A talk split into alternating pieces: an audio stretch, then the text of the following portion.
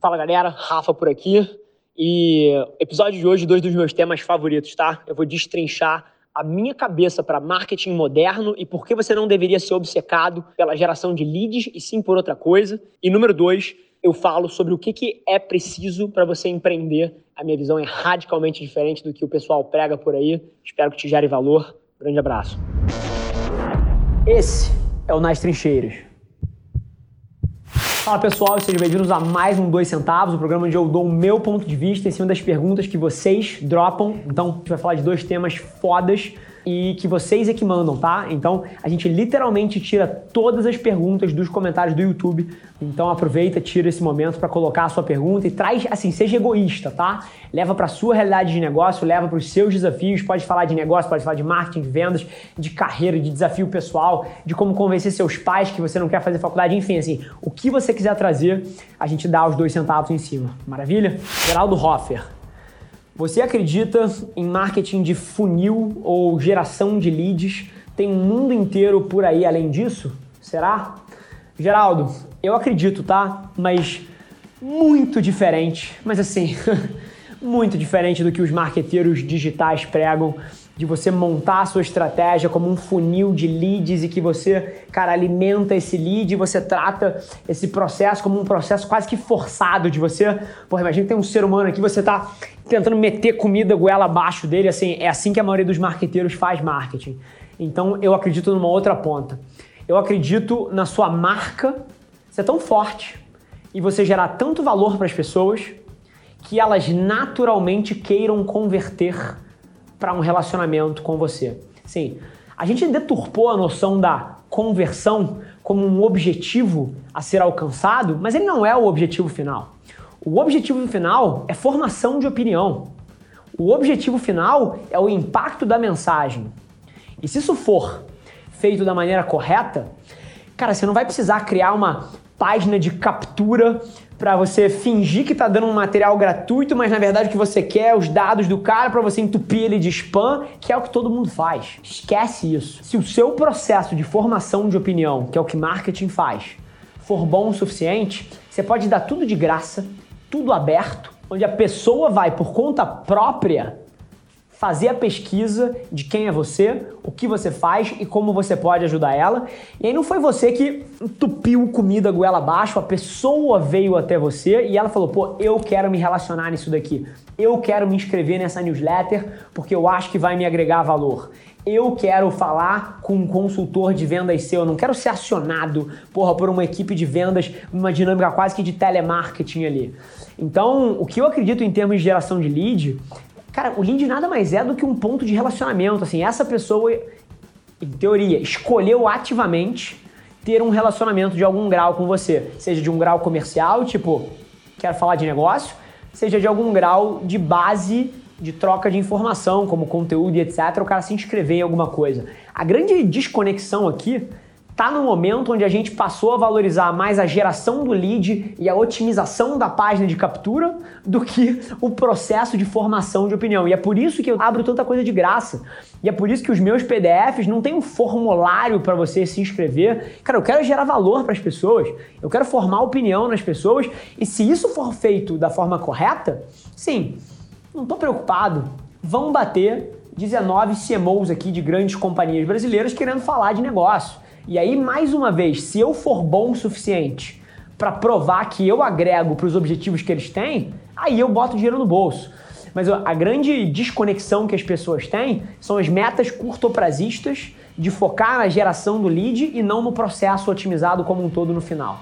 Então, essa é um pouquinho da minha visão, que é bem diferente do que se vende como marketing digital. Aí eu acredito em dar o máximo possível de graça, sem fricção, sem colocar nada na frente e eu acredito e sei que se isso for super bem feito, se o meu ponto de vista no bate-papo que eu tive agora com a CMO da Microsoft no Brasil, com a Lu, for bom o suficiente, e vocês consumirem isso no CMO Playbook e outros executivos consumirem isso, eu sei, eu sei que isso gera negócio para mim, eu sei que isso gera valor para o ecossistema de marketing e publicidade e que vai fazer o meu nome ser falado numa roda de executivo não sei aonde e que, cara, no médio e longo prazo isso retorna num papo que eventualmente nasce um negócio na minha mão. Então, assim, eu acredito, eu só enxergo a ótica totalmente diferente.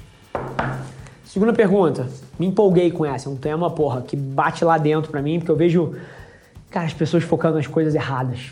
A geração do lead não tem que ser forçada. Ela tem que ser de forma proativa da pessoa, de tanto valor que você gerou, ou do fato de que ela já fez o dever de casa dela e ela acredita que ela quer conversar com você. E não você socando, porra, essa lista na goela abaixo dela. Essa não é a forma de fazer em 2020. Pensa nisso, tá? Número 2, o El de Carlo. Tem uma opinião que às vezes causa polêmica. Digo que empreender não é dom, é habilidade. Você concorda?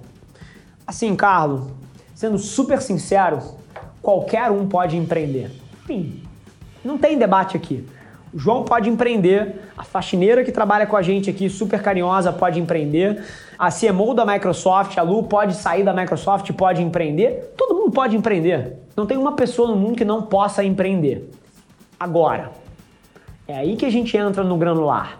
Porque o tamanho dessa empreitada, se ela vai faturar 20 mil reais por ano, se ela vai faturar 8 mil reais por ano, se ela vai faturar 8 milhões ou 8 bilhões por ano, como o tamanho do negócio maduro, isso depende de duas coisas.